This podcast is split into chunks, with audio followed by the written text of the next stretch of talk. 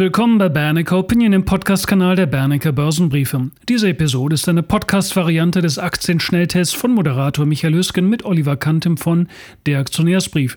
Die eigentliche Sendung konnten Abonnenten im kostenpflichtigen Bernecker TV-Programm bereits am Donnerstag, dem 3. März 2022 nutzen, also dem Tag der Aufzeichnung. Informieren Sie sich auch gerne über das Online-Seminar mit Hans-A. Bernecker und folgen dazu einfach dem Link auf unserer Webseite www.bernecker.info. Und jetzt wünsche ich Ihnen eine richtig gute und werthaltige Zeit mit dieser Bernecker Opinion Podcast-Episode.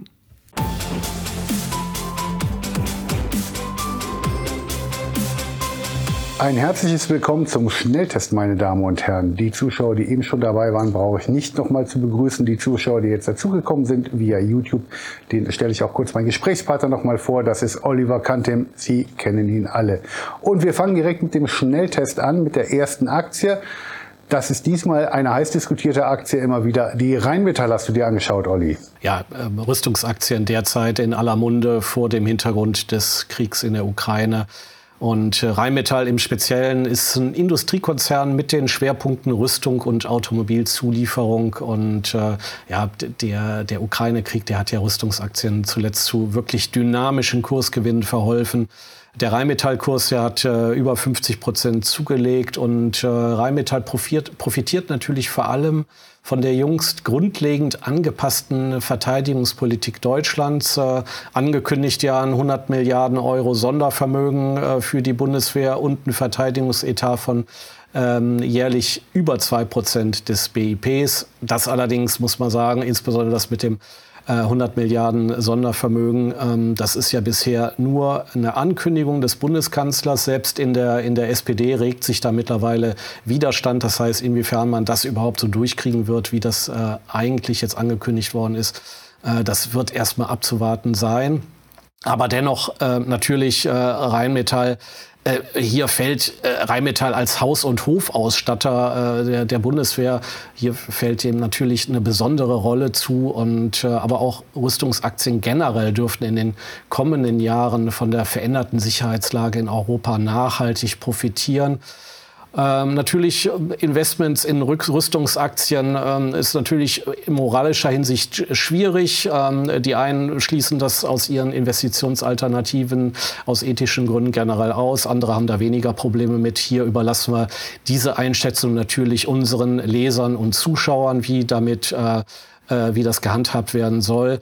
Äh, aber auch hier gilt jetzt, ähm, der, der, der Kursanstieg, der, äh, der war jetzt äh, eigentlich ein bisschen zu deutlich und mit, mit Anstiegen von äh, über 50 Prozent. Man sollte da jetzt nicht in diese steigenden Kurse hineinkaufen. Konkret jetzt, was die Kaufbasis oder die, die anzupeilende Kaufbasis bei Rheinmetall, wenn man da einsteigen möchte, ähm, die würde ich jetzt eher äh, was niedriger sehen, so bei 135, 140 Euro. Der nächste Wert, den wir im Schnelltest haben, das war ursprünglich mal ein Anbieter von Mikrokrediten. Das ist die ProCredit. Ja, mittlerweile vollzieht man ja einen strategischen Schwenk in Richtung eines Anbieters von Investitionskrediten für innovative kleine und mittlere Unternehmen, aber auch ähm, versucht man sich als digitale Bank für Privatpersonen äh, zu etablieren. Und äh, hier haben wir wegen des Geschäftsschwerpunkts in Ost- und Südosteuropa zuletzt äh, wegen der, des Ukraine-Kriegs äh, massive Kursverluste gesehen. Ähm, ja, 13 Prozent des äh, ausgereichten Kreditvolumens, das liegt in der Ukraine, aber Belastungen aus den Sanktionen gegenüber Russland sind keine oder kaum zu erwarten da man in Russland eigentlich so gut wie überhaupt keine Geschäftsaktivitäten hat.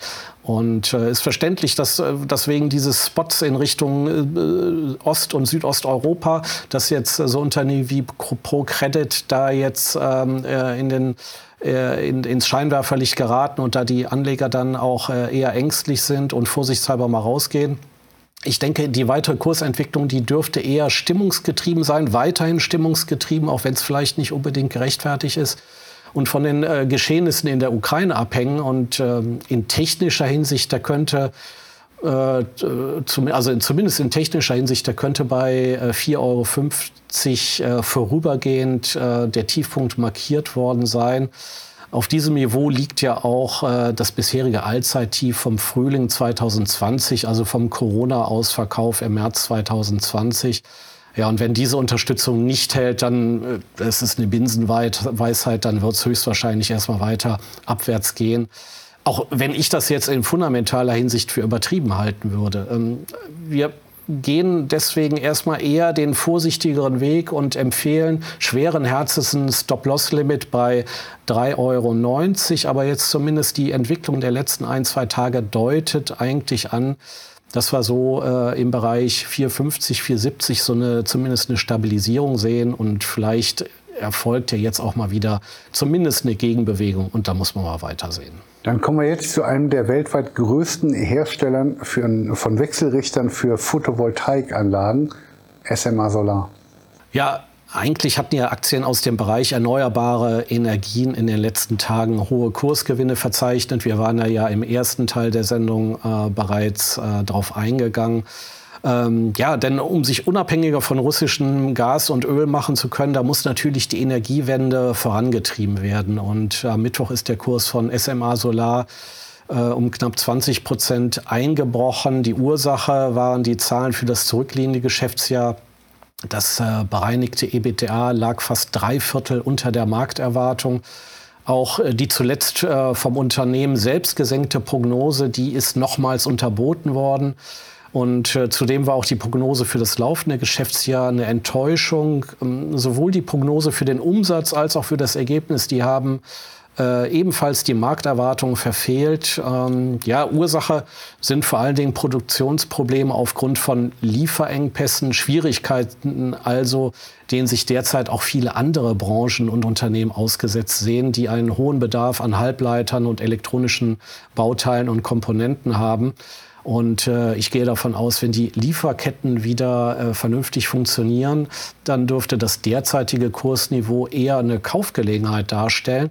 Kurzfristig ist aber erstmal viel Porzellan zerschlagen worden und äh, Vertrauen ähm, beschädigt worden und zerstört worden, denn äh, SMA Solar hatte doch bereits zweimal eine Gewinnwarnung für 2021 ausgesprochen. Und selbst diese, äh, diese gesenkten Erwartungen sind jetzt nochmals unterboten worden. Das heißt wirklich ähm, Vertrauens, ähm, äh, Vertrauensnachweis für die äh, Führung, die Unternehmensführung ist das jetzt nicht unbedingt. Deswegen kann ich die Enttäuschung durchaus verstehen. Momentan gehört die Aktie lediglich auf die Beobachtungsliste, aber dann sollte man sich vielleicht in den nächsten Wochen und Monaten bereithalten, dann da auch mal wieder einzusteigen. Der kommende Wert ist auch bekannt für sehr kreative, aber auch manchmal polarisierende Werbung. Er bietet Vermietung und Leasing von Fahrzeugen, aber auch Fahrdienstvermittlung an. Spätestens jetzt wissen Sie es, Sixt. 2021 war das erfolgreichste Jahr in der 90-jährigen Unternehmensgeschichte von Sixt ähm, hatte man das Jahr 2020 Corona-bedingt noch mit tiefroten Zahlen abgeschlossen, schlug das Pendel 2021 in die Gegenrichtung aus. Der Vorsteuergewinn, der lag mit 442 Millionen Euro rund 43 Prozent über dem Niveau des Vor-Corona-Jahres 2019.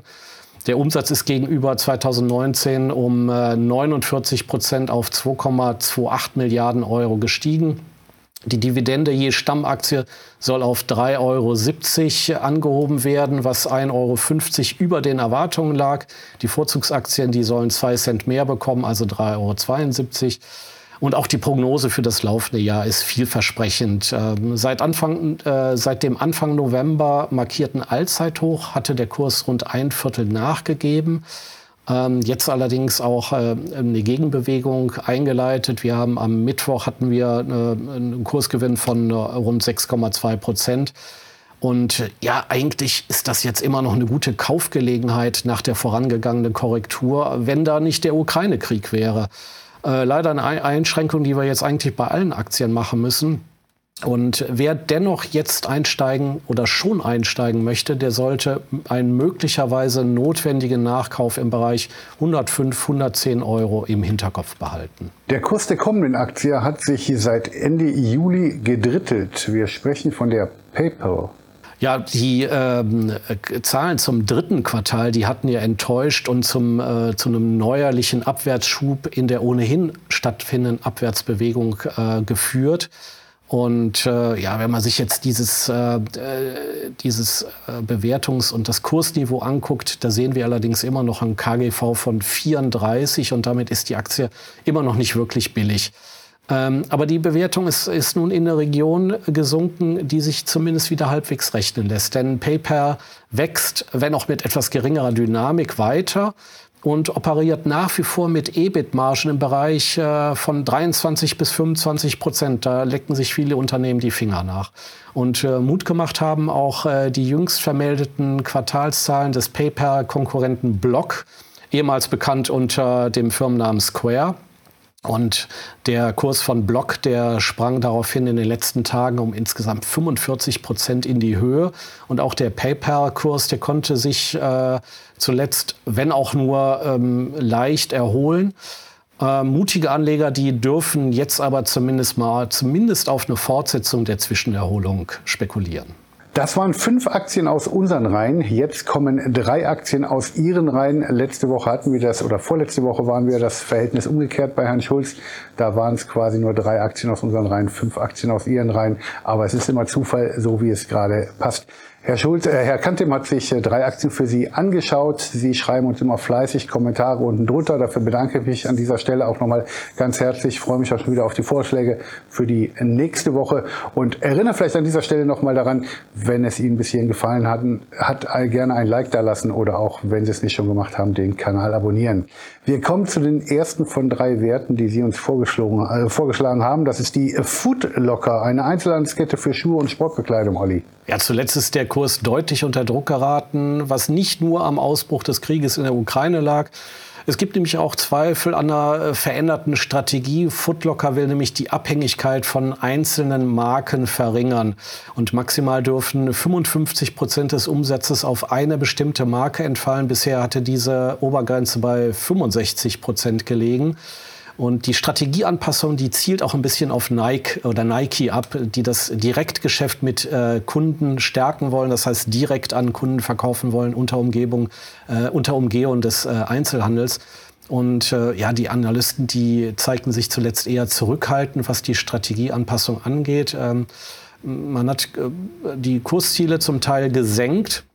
Die Aktie ist aber bereits jetzt äh, schon sehr günstig bewertet und ein breiter Einstieg verbietet sich zwar wegen des Ukraine-Kriegs, aber zu aktuellen Kursen um äh, 30 Dollar herum darf zumindest über eine Einstiegsposition nachgedacht werden. Aber auch hier im Hinterkopf behalten, sollte die Lage in der Ukraine nochmals äh, eskalieren, wird auch der Footlocker-Kurs sicherlich nochmal deutlich nachgeben. Das heißt, da eventuell nochmal ein bisschen Pulver zurückhalten, um nachkaufen zu können auf niedrigerem Niveau.